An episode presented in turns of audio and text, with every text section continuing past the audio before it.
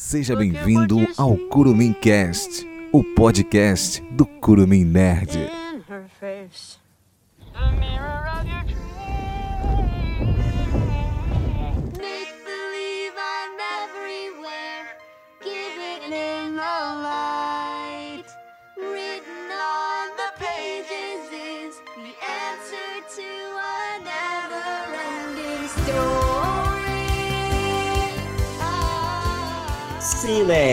Contrariando todas as probabilidades e projetos anteriores abandonados antes mesmo de começar, nós estamos de volta para o segundo episódio do Curumim Cast, o podcast do Curumim Nerd. Eu me chamo Marcelo Figueira e eu nunca vou me cansar de referências. Eu me chamo Romulo Souza e Suzy, do you copy? Eu me chamo Arlisson Cavicioli e hashtag saudade Alexei. Oliveira e não é mesmo que o Marcelo não abandonou o projeto? Pelo menos não agora no segundo episódio. Hoje nós vamos falar sobre Stranger Things, ou como é conhecido aqui no norte do Brasil, Estranhos que Só. Vamos discutir se essa é a melhor temporada da série até aqui, ou se a quarta temporada deve ser a última. Essas e outras questões após os E-mails e comentários.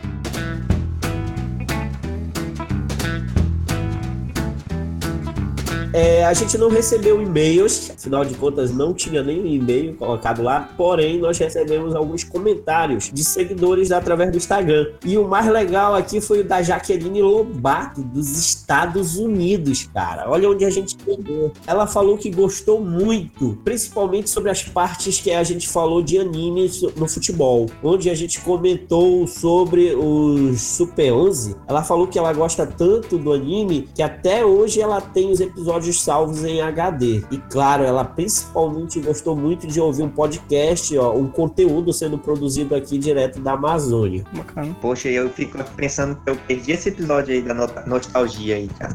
Ela só deve estar odiando, eu acho que eu e o Igor, né? Que a gente falou que não gostava de futebol. Eu tenho que ser sincero, eu preferia fazer qualquer outra coisa do que assistir aquele anime. Obrigado, Jaqueline. A partir desse episódio, vocês já podem mandar o um e-mail através do social arroba coruminerd.com.br. O segundo comentário veio de Santarém mesmo, foi do Valdo Lacerda. Ele corrigiu a gente que nós comentamos, eu falei que a última sessão de cinema que eu me lembrava tinha sido King Kong, Eu falei que poderia ter sido. Que eu assisti, que eu lembro, eu acho que foi Anaconda. Porém, o Valdo Lacerda ele veio nos corrigir e falou que a última sessão do Cinerama em Santarém foi o Exorcista, o início. E o mais legal, a- olha, a gente já teve uma mensagem dos Estados Unidos, que é muito bacana, saber que a gente já chegou tão longe. E o Valdo, o Valdo ele falou que ele nunca tinha ouvido um podcast antes na vida. E ele gostou muito. Caraca, como assim? Pô, mano. Aí. É tipo rádio da era da internet. Quando me perguntam o que é podcast, eu falo, cara, é tipo um programa de rádio, mas não é. É tipo, é tipo, é tipo de rádio, mas só que tu pode dar pausa. O outro comentário também veio de Santarém foi do Diego, né, professor de física. Ele pediu para avisar o time no último podcast que Cavaleiro do Zodíaco é maior que o Yu Yu Hakusho. Olha aí, Marcelo, isso é pra ti. Eu acho mais da hora. Essa é pra mim. Eu prefiro o Yu Yu Hakusho. Eu vou me abster dizendo que isso é uma questão de ponto de vista. E outro comentário, esse sim, um comentário mais técnico, né, sobre o nosso último podcast, foi do Jax, vindo de Florianópolis. Ele dividiu aqui o comentário dele em duas partes, o que ele mais gostou e o que ele acha que pode melhorar, né? Ele falou que gostou muito da qualidade do áudio dos participantes, apesar de ser o primeiro podcast. Ele também gostou da trilha sonora de fundo, que estava bem regulada, achou que a edição ficou boa. Porém, ele acha que faltou um pouco de tempo para maior aprofundamento dos temas. Ok, concordo com o Jaques, obrigado pelo comentário. Se você quiser mandar mensagem, se for através de comentário no Instagram, talvez a gente fique perdido. Porém, se você quiser realmente explanar mais sua ideia, dar uma sugestão, dar uma criticada, envia um e-mail para social@clubinerd.com.br. Então vamos lá, vamos ao tema do dia, né? Stranger Things. Todo mundo já assistiu a terceira temporada. Como é que é a pronúncia aí, Marcelo? Stranger Things. Bagulho sinistro. O pessoal vai se acostumar com o nosso sotaque do norte e esse nariz entupido. Pois é, tu tá, eu acho que meio anasalado aí, né? Tá, tá doente, parece. Sim, sim, eu tô bem fã hoje. This is Susie. I copy. Susie, Dusty Bun? Dusty Bun. Where have you been? E eu vou logo entrar com a pergunta que não quer calar. Essa foi a melhor temporada de Stranger Things? Pra- na minha opinião, não. Acho que a primeira temporada pra mim foi inesquecível, assim. Acho que essa ainda, não sei, abordou algumas coisas novas ali, mas mesmo assim pra mim não, não chega a ser a melhor, não. Olha, particularmente, eu gostei muito da primeira temporada é, pela novidade, né? A gente tava, acho que, precisando de uma série que pudesse resgatar toda essa questão de referências e tal. E a terceira temporada, ela incluiu, na verdade, o que, que faltava, na, na minha opinião, em toda a série, que era esse terror mais gore. Então, desde o início eu tava querendo, assim, ver uma parada muito mais, mais jogada, assim, na nossa cara, assim, de, de que desse mais medo. bem Filme dos anos 80, né? Tipo, Isso, e aí ele conseguiu jogar de uma maneira. Ele, é, digamos que a série tá amadurecendo junto com as crianças, né? O que eles estão se acostumando a, a acompanhar e tudo mais, então tá ficando muito mais perigoso. Então eu tô achei inter- muito interessante por isso e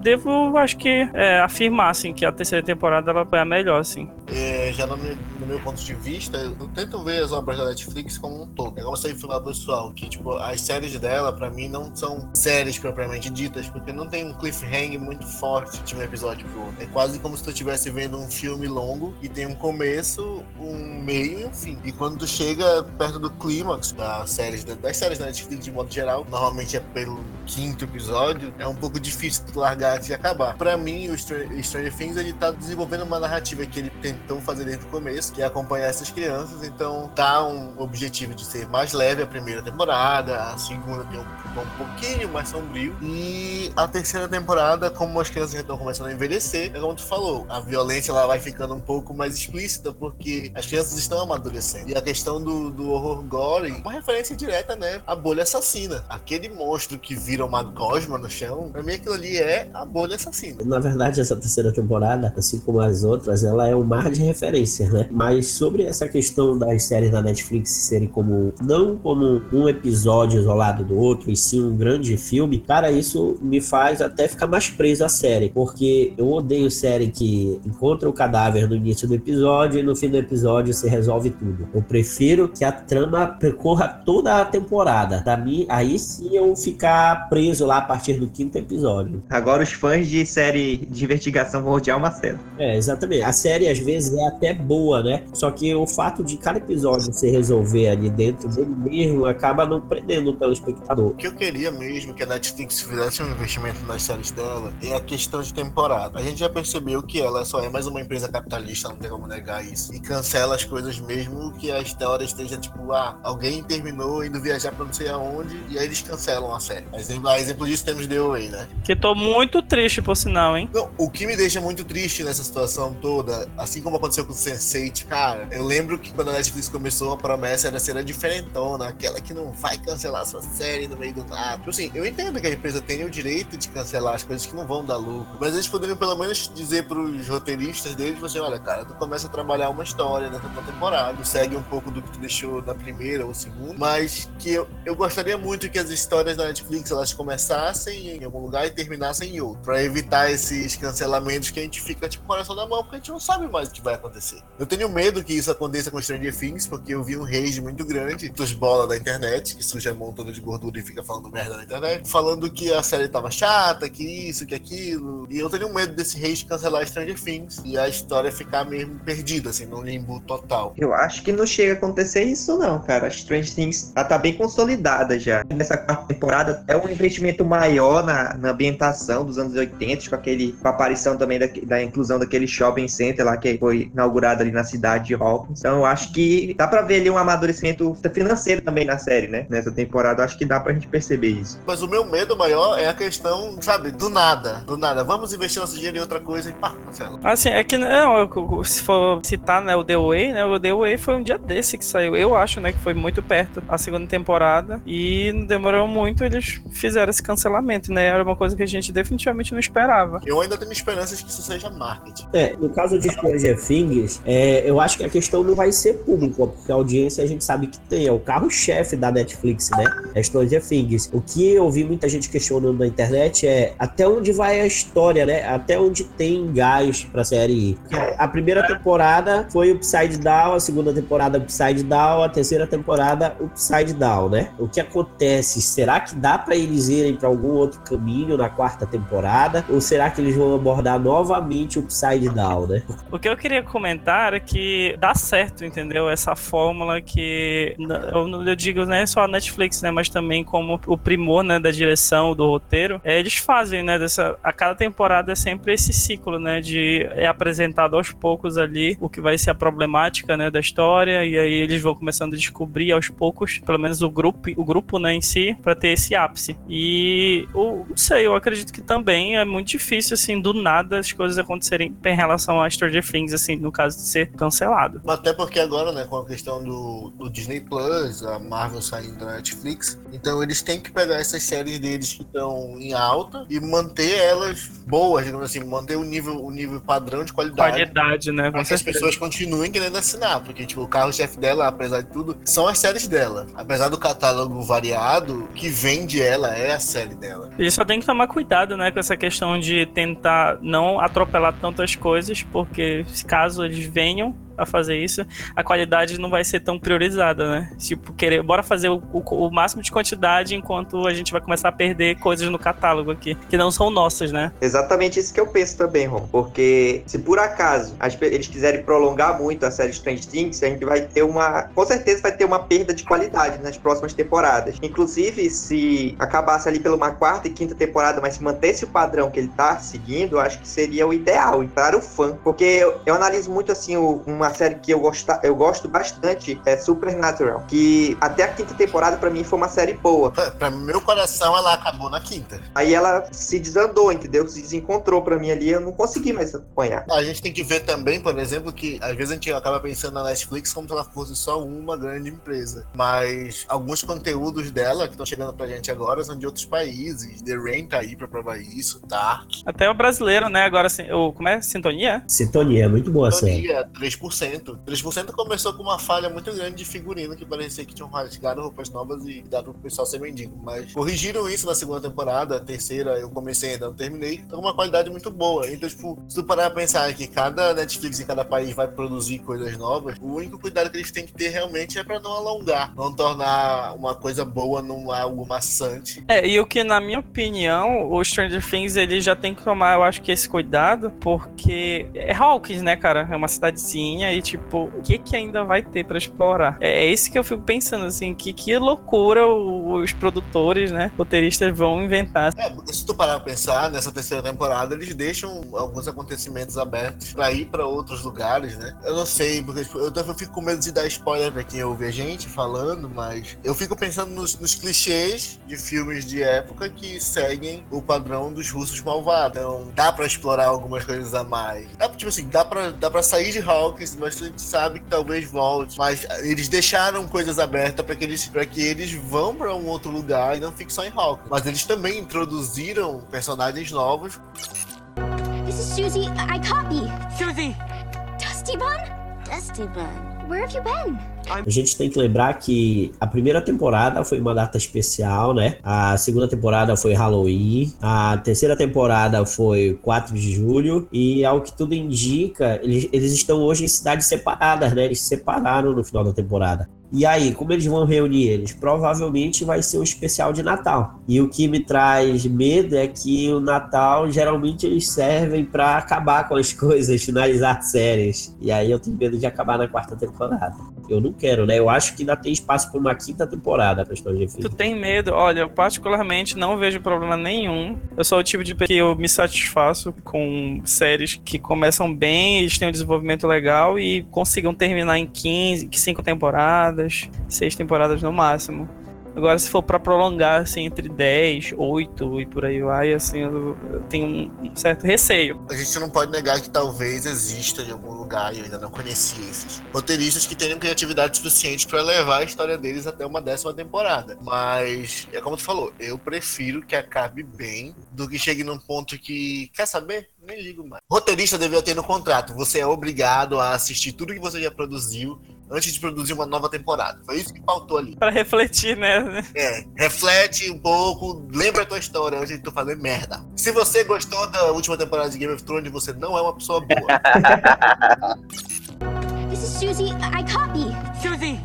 Dusty Bun?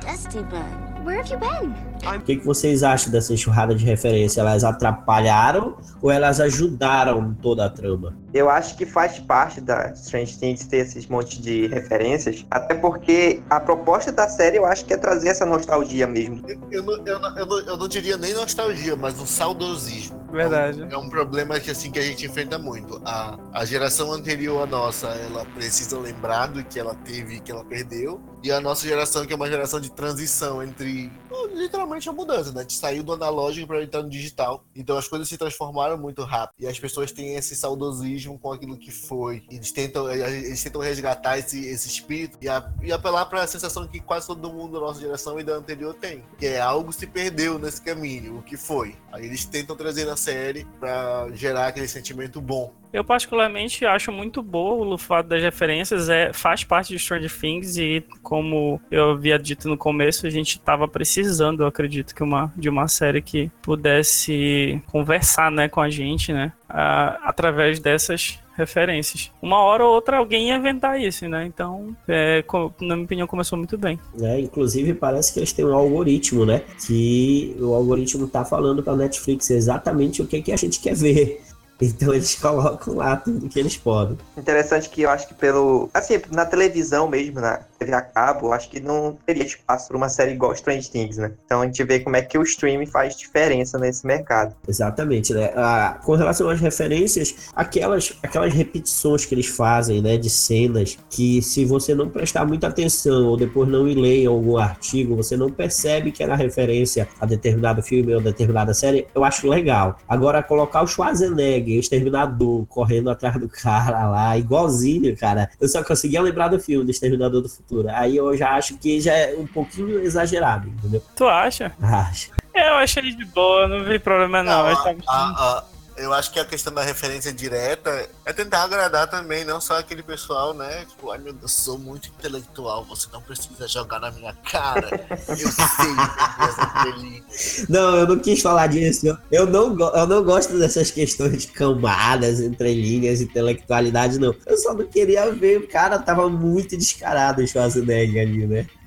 Podia ser um outro russo, pelo menos diferente daquele. Um russo mais baixinho, né? Parecendo o Alexei. Naqueles filmes lá dá pra ter o, o russo malvado, super soldado. É uma parada de estereótipo, eu acho muito louca essa parada, né? Os caras colocando o russo e tudo mais, né? Sendo, agindo como russo. No meio dessas referências, agora até a Coca-Cola se aproveitou, né? E tacou-lhe o merchan dela, né? Burger King também, né? É, Dominus. A Coca-Cola, no caso, ela fez referência a uma, uma Coca que ela lançou nos anos 80 que não deu muito certo, né? Parece que ela estava sofrendo uma pressão na época da Pepsi, outros concorrentes se É aproximando. verdade. Tem até um comentário entre eles ali, né? Sobre qual é que é a melhor. Isso. Então, para inovar, eles lançaram aquela nova Coca com novo sabor e o pessoal odiou na época. Deixaram até de comprar Coca-Cola e forçaram a Coca-Cola a, a deixar de lado essa nova Coca e voltar ao sabor original. Vocês viram a referência do, do Vini? E Vini? Desculpa, eu sou muito velho, vai merda. É um cantor brasileiro, pô. Ele, ele tem um maluco que é do jornal, né? Que ele é o Louro, sabe o Louro? Ele é cantor, pô. Aquele do mexe a cadeira, joga na beira da sala. Mexe. Ah, o, o louro do jornal? É. Ele é Cara, idêntico, O velho. louro, o louro do jornal, eu achei que ele se parecia muito com o Bondini, aquele do Shoptime. Ah, o Botini. Isso, Ah, vendedor. cara, é verdade. Vender, vender, vender. Vender, vender, vender. É. Eu achava que era ele, cara. Eu Não, eu vi. pensei só no Vini. Eu falei, caralho, poxa, olha só os caras colocando brasileiro aqui. This is Susie. I copy. Susie! Dusty Bun? Dusty Bun. Where have you been? O quem foram os melhores personagens dessa temporada? Assim, eu gostei muito da atuação do, do, do Billy, cara. Porque ele não teve tanta importância na temporada passada, mas nessa ele foi muito importante. Eu achei muito bom, assim, o papel dele como vilão. E não vilão também. Ele trabalhou, assim, a parte mais do lado emocional dele, da vida dele, do passado e tal, que trabalha o público a gostar dele, entendeu? Achei muito interessante essa relação que a gente estabelece nessa temporada com o Billy. Olha, é, às vezes é meio complicado pensar em Stranger Things como um, um personagem de destaque, né? Quem foi o personagem de destaque? É verdade. Porque geralmente a gente vê o Stranger Things, eu acho que como um todo, né? São as crianças e tal. Cada um tem um peso, eu acho que quase a mesma importância ali. Sempre quando eu tentava enxergar Friends, por exemplo, eu era muito, muito difícil ver os, os todos os seis amigos, né? Assim, e, e, ter uma preferência muito grande. Eu, pelo menos, tinha, tinha essa dificuldade. Mas, assim, em questões de atuação, eu posso também concordar que é realmente o Billy, porque ele, se for para comparar com a segunda temporada, que foi de introdução e a gente tentar entender, eu acho que uma, é uma real motivação para ele estar tá ali na segunda temporada, é só pra encher o saco na segunda. É exatamente. Né? Eu não lembro, eu realmente não lembro assim qual a real importância dele na segunda temporada. Se alguém lembra, por favor, me, me avisa. Mas então, foi mais pra gente ter, já lembrar assim, ah, não, Billy. Na segunda é... temporada ele só serve pra ser o. O irmão chato da Max. É, é, só pra isso, é isso aí. Max, Justamente. que a Max é daquele jeito. Pois é, então, é, foi realmente, se for a gente avaliar essa questão de progressão, pô, o Billy, ele subiu muito, assim. Do cara chato, ele foi ali pro, pro um antagonista que a gente se apegou até, como se dizer assim. A gente entende um pouco o lado dele, né? É, eu senti a perda dele, entendeu? Cara, eu se eu fosse escolher núcleo, núcleo mesmo, eu separei em dois núcleos que me, me, me, agradaram bastante nessa série, nessa temporada da série. O primeiro é o Hopper com a, com a Joyce. Eu gostei muito desse desenvolvimento deles, né? Da relação deles dois, a questão da Joyce com o trauma de ter perdido o Mr. Frodo na temporada anterior. Antes estava, tipo, muito, muito.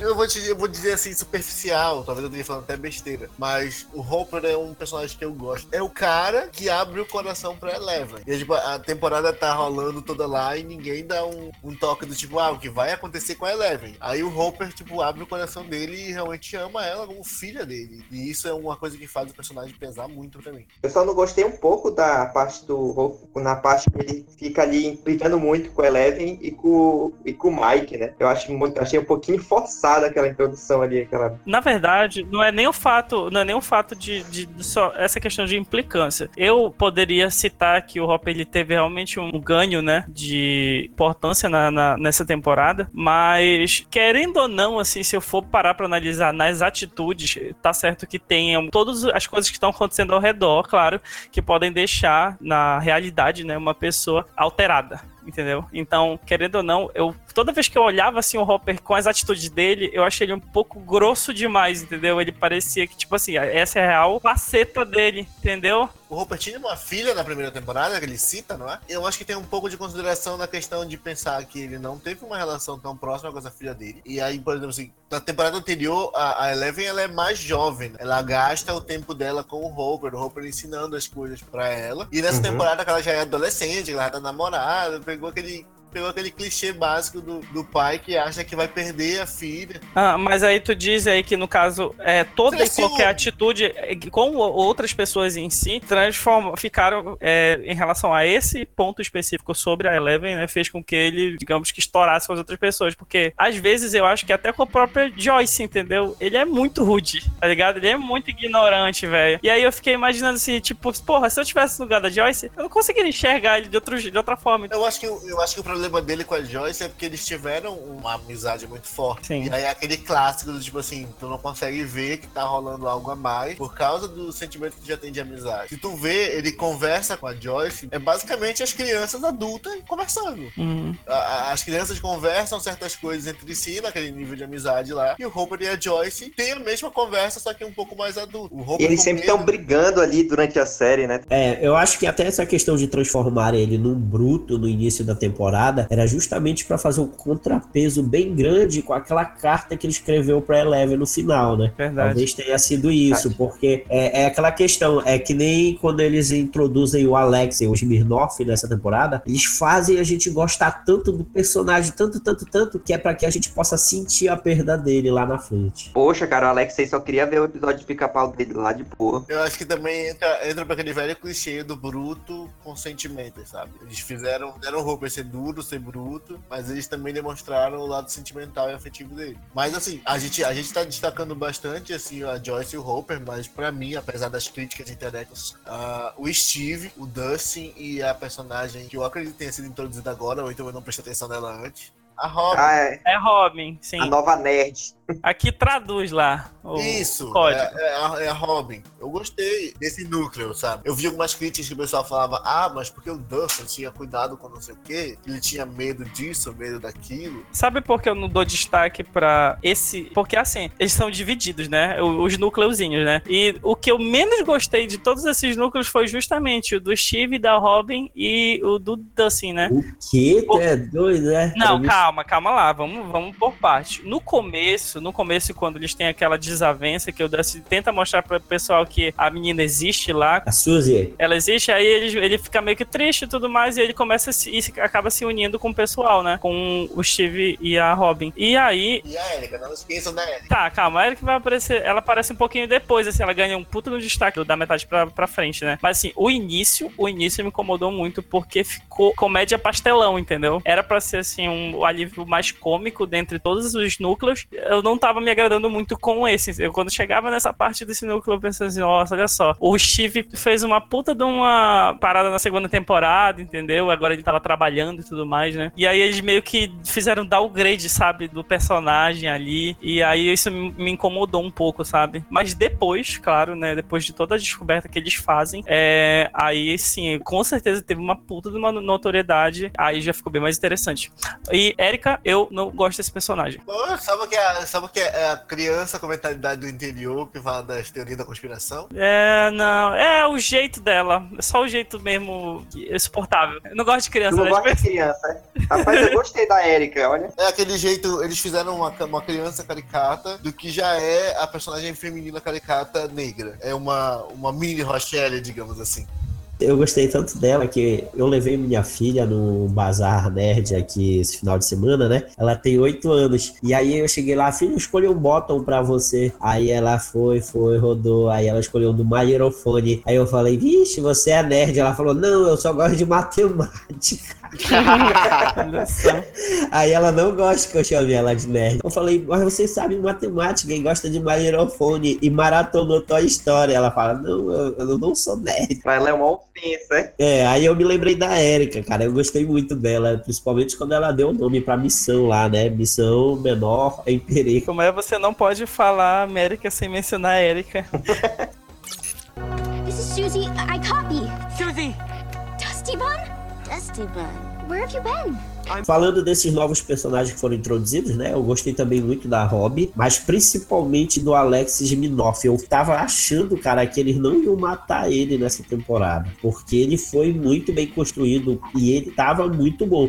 Eu achei ele, inclusive, até melhor do que o Bob Newby, né? Na segunda temporada, o Bob, que era o namorado da, O senhor Frodo. Exatamente. Então, eu pensei que eles não iam matar o Alex Minoff nessa temporada. Simpatizei com ele. Eu não sei, eu acho que as pessoas vão, vão achar que eu tô chamando o Sam de Frodo, mas é porque o Sam passa o caralho do filme inteiro, que é super longo. Tipo assim, três passam.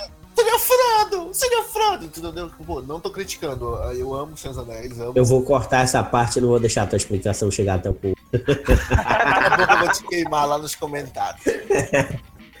Você, você, você é o participante chato que todo mundo odeia. Ah, não. Aí o pessoal vai olhar assim, a fila de, de arquivos né, que tem do Kurumin Cash. Aí vai olhar assim, ih, o Igor tá nesse, o Igor tá nesse. Ah, esse aqui o Igor não tá, Quero beleza. ver, não. Vamos ver. Ou então, ou então vai ser assim, a quando eu começo a falar, vai clicar pra frente assim, avançar alguns segundos, tá?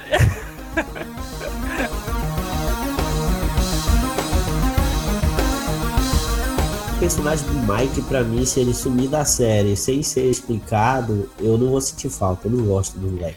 O Lucas também, cara, ele tava muito apagado. Eu gostei só a partir do momento em que ele, ele resolve, né, a questão de atacar o, o monstro utilizando os fogos de artifício. Na verdade, eles, eles deram justamente, eu acho que isso na, nas mãos dele pelo fato dele estar tá apagado. Exatamente, para dar alguma atenção. Se não tivesse isso, podia ter tirado. A Max ganhou, ganhou a atenção dela quando, na parte que ela tá com a Eleven, né? Aquelas discussões sobre as coisas de menina. E o Lucas fica ali só falando merda. É só isso que ele faz. Ele só fala Das merda. crianças ali, pra mim, só o, só o Dustin, eu acho que se salva de ter uma relevância importante. Cara, montou uma torre de rádio, velho. O Will nesse virou basicamente só o sensitivo da turma. Sim, né? foi. Ah, não, eu tenho, eu tenho que É, defender. o Will, é, o Will, eu acho que é por causa daquela questão do trauma, né, cara? Não, eu ainda defendo, eu ainda defendo o personagem dele por isso. O Will passou pelo trauma, o Will passou por tanta coisa, privado, várias coisas que os outros viveram. E os outros, os outros querem amadurecer rápido e o Will ele só quer viver, sabe?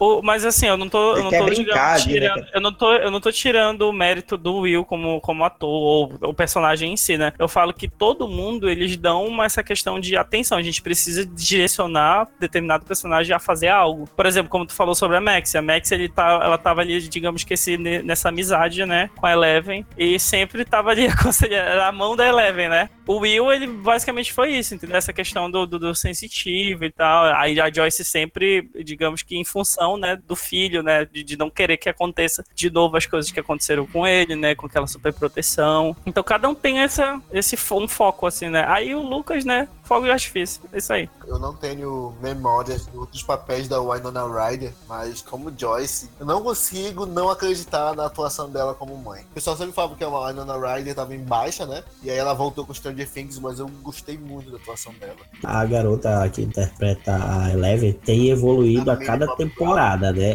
É, Billy Bob Brown. Ela tem evoluído de um jeito. Nessa temporada, acabou que eles ficaram exigindo muito dela. Não tinha um momento que ela aparecesse que ela não tivesse que chorar ou gritar, porque é o que ela sabe fazer de melhor, parece, né? E ela é, o, pelo visto, né, o ex-machina, né, da galera, porque o tanto de vezes que ela salvou o pessoal, não foi brincadeira. Se não fosse ela, cara, já era pra eles. pelo menos nessa temporada, nos momentos em que eles tiveram que afastar ela para que ela não resolvesse logo a situação do- da temporada, foi de um jeito interessante, diferente da segunda, em que simplesmente jogaram ela para outro lugar para enrolar e ela chegar no final e resolver o problema, entendeu? Cara, da- das cenas da Eleven, a única, a única cena assim que eu fiquei. Eu até vi um vídeo no YouTube, talvez até a minha opinião tenha sido moldada por ele, provavelmente foi.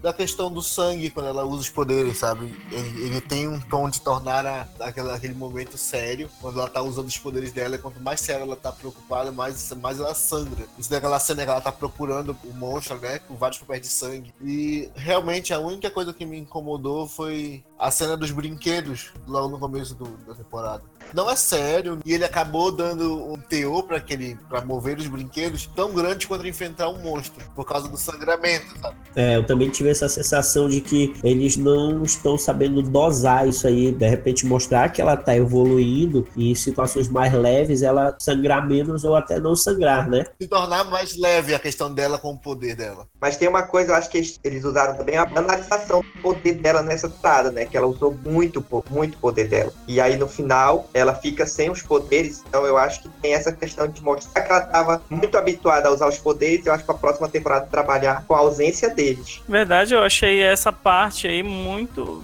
Foi, foi uma sacada muito boa, na verdade, que é justamente pra tentar desgarrar, né? Que ela, ela sempre vai ser esse Quem vai resolver tudo? a chave principal, né? E no final das contas foi, foi toda uma ajuda ali, né? Já com o destaque da, da, da Joyce, né? E o Hopper, é, para finalizar tudo. Eu achei muito boa essa questão de dar uma encerrada ali, porque já tinha usado até demais, né? Os poderes Uhum. dela. E outra pessoa ganhar, digamos que o, o, o mérito, né? Do final da temporada ter, ter sido encerrado, assim, o, o real problema, né?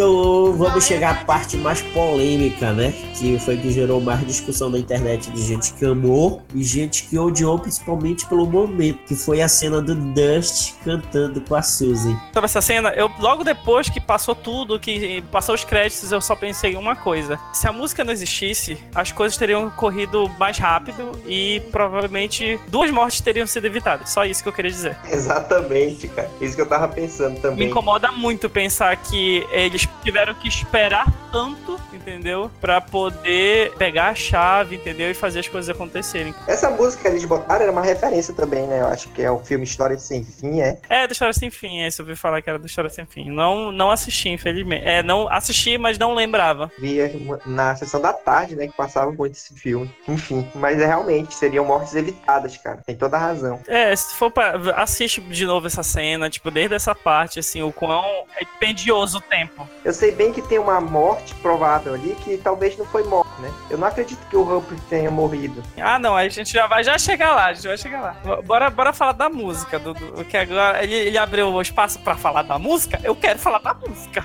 Eu não sei o que falar sobre a música. Agora que tu falou da questão das mortes, realmente ficou muito evidente. Mas eu tentei não odiar a música em si, porque na minha cabeça ainda são crianças, entende? Sim, sim, mas é, é conta, é por conta do peso, sabe? Eles estão passando por uns puta de uns problemas e tal. Tipo, n- não era. Talvez, talvez não fosse a hora, não fosse naquele episódio pra ter aquilo. Como é que é o nome da namorada do Dustin lá? Suzy. Suzy. Agora tu imagina, tu pega, tá falando por rádio com uma pessoa e a pessoa tá precisando de uma resposta lá pra salvar o mundo, uma criança. Acho que ela levou a sério que ele pediu também. Acho que ela não levou a sério aquilo, Não, entendeu? não é levado a sério, não é levado a sério. Exatamente. Eu acho que ela não levou a sério. Ela não E levou a o sério. único entendeu? jeito deles conseguirem aquele código era, Era cantando a cantar. música. É, exatamente. Eu tento enxergar a música de uma forma positiva e legal e tudo mais, mas eu penso o que acontece depois. Eu sou muito do momento, assim, de- eu sou muito emotivo, tá ligado? Tipo, eu só fiquei pensando depois, caraca, bicho. Cara, só não vamos deixar a Suzy saber que ela matou duas pessoas, então, gente. Quem foi as duas pessoas que eu não lembro? É, o Hopper e o, o Billy. Não, mas eu acho que não tem ligação direta, não. Não, presta atenção. Olha, do Hopper tem, com total. Vamos, vamos, vamos, vamos pe- pensar nos fatos. Ele liga pra ela pra conseguir o código lá, o número, não sei do que, não lembro exatamente qual é o número. E aí eles precisam do número pra justamente pegar a maleta que contém as duas chaves que vai é, encerrar o, o, o processo lá daquela máquina que tá abrindo o portal. Então, Entendi. se não tivesse música, eles já tinham pego a maleta e ah, os dois juntos lá teriam girado a chave e evitado do Billy morrer, entendeu? Lá porque ia fechar o portal e o devorador ia morrer antes de É, cometer. verdade. Entendeu? Esse ato. Vou pensar no teu caso. Assiste, é isso que eu tô falando. Assiste de novo essa última parte, desde a parte da música, e tenta ver, assim, eu acho que na parte do Hopper, eles só param, é, só não acontece o fato de, de girar, não é porque o cara aparece e acaba atacando o Hopper. É. Justamente, Como então. antes não tinha acontecido, né? Já que vocês estão falando tanto do Hopper, vamos logo entrar nesse assunto de vez. Que a música causou a morte dele, mas a gente sabe que ele não morreu. A cena pós-crédito, ela abre um leque pra fazer essa interpretação, né? Nem precisava da cena pós-crédito, porque Ele não aparece, É. cara. é, no exato momento que vai explodir lá a máquina, entra três cientistas russos, né? Dentro Sim. da sala, justamente só para mostrar eles se desintegrando. E por que mostraria eles se desintegrando e não o Hopper junto? Exatamente. A série não precisava daquele pós-créditos, porque aquilo lá é pra jogar na nossa cara que ele tá vivo, ou pra nos enganar, né? Mas, É. é, mas Ah, eu acho meio difícil. Eu acho que seria pra dizer assim que eles fecharam esse portal, mas os russos continuam mexendo. A questão do, do americano lá, talvez não seja o Hopper. Mas eu acho, a, a minha esperança que o Hopper esteja vivo não é no sentido de deixar, por exemplo assim, ah, o Hopper tá vivo. Se, se ele estiver vivo e ele estiver capturado, eles provavelmente vão abusar do clichê de lavagem cerebral. Os russos fazerem uma lavagem cerebral, mandar ele de volta pra fazer as coisas do mal pra eles. Mas eu tenho esperança, tipo assim, que eles tentem não ser o Hopper que tá lá, ser uma outra pessoa, ou talvez aquele, o cara das conspirações. E o Hopper, pra não morrer, tenha entrado no portal e ficado preso no mundo invertido. E aí daria um motivo, por exemplo, para as crianças irem atrás do, do Hopper no mundo invertido, então, ou tentar abrir um portal novamente, ou irem atrás de um portal que esteja aberto pra tentar resgatar ele no mundo invertido. Aproveitando que o Igor tocou nesse assunto, o Arson, o Igor e Rômulo, o que, que vocês esperam, né, que vai acontecer na quarta temporada? O que que vocês acham que vai acontecer, de acordo com o que a Netflix pensa, e o que vocês gostariam que acontecesse? Eu gostaria que o Hopper estivesse realmente lá na, na Rússia, né? E que se passasse uma parte da história nesse lugar, entendeu? Pra fugir também do foco ali daquela da cidadezinha ali nos Estados Unidos. Eu já ia comentar que eles têm que sair mesmo do cidadela ali, né? E tentar expandir um pouco mais fora Hawkins, né? E algo diferente, e algo diferente, do claro, do que aquela espaciada que a Eleven deu na segunda temporada, né? Eu não sei, na verdade, eu posso estar falando asneira em relação a isso, mas a Eleven não é a única pessoa, né? Esquece, esquece isso aí que eles esqueceram também. Pois melhor- é, até eles esqueceram, né? Melhor não mexer do que mexer e ficar fora de deck. É, exatamente. Aí tá falando dos outros X-Men, né? É, dos outros, é. É porque isso me incomoda muito, essa parada de deixar inacabado. E a gente sabe muito bem os exemplos que a gente tem com coisas inacabadas. Pois é, mas a gente também sabe muito bem que ah, as coisas inacabadas acabaram merda, então é melhor não mexer. Deixa o corpo lá enterrado, não fica cavando. né? Cara, eles introduziram a questão das outras crianças e não trabalharam aquilo. Mas eu acho que já passou o momento deles trabalharem isso. E se for pra eles voltarem, vai muito desconexo do resto da história. Se eles tivessem trabalhado agora na terceira temporada, ou tentado trabalhar melhor na segunda, daria. Mas é preferível que não mexa mais nisso, só pra agradar e seja O ruim. que eu ia comentar além disso também é talvez certos acontecimentos saírem da surdina, porque todas as temporadas sempre é assim, entendeu? É sempre o grupo que descobre, é sempre um grupo muito seleto que sabe as coisas que estão acontecendo e sempre quando acontece, é, já passou. Todo mundo descobre, já passou, entendeu? E sempre encobrem as coisas. E quando descobrem o grupo que não é o Soleta, eles morrem. E na verdade, Hawkins ainda não sabe disso, né? Não, não sabe de nada. Chega lá e sempre tem uma desculpa muito boa e pronto, fica por aquilo. Eu me lembro que antes de começar essa temporada saiu o trailer que mostrava o shopping. E alguém comentou: É, esse prefeito é muito bom, porque apesar dos acontecimentos, Hawkins cresceu e agora vai ter um shopping, né? E aí a gente viu que na verdade não era um shopping, era só especulação imobiliária ali dos russos, para eles poderem construir aquela base embaixo da cidade. Inclusive, tava desgraçando, né, o... Comércio local, né? O prefeito era muito era ruim, né? Corrupto. É uma forma negativa, mas aí quando ele faz o evento daqueles, né, tipo, geral comove ali, né, você entra junto na, na graça. Ainda bem que é só ficção, né? Não existe isso na política. Você está ouvindo o Curumim Cast, o podcast do Curumim Nerd.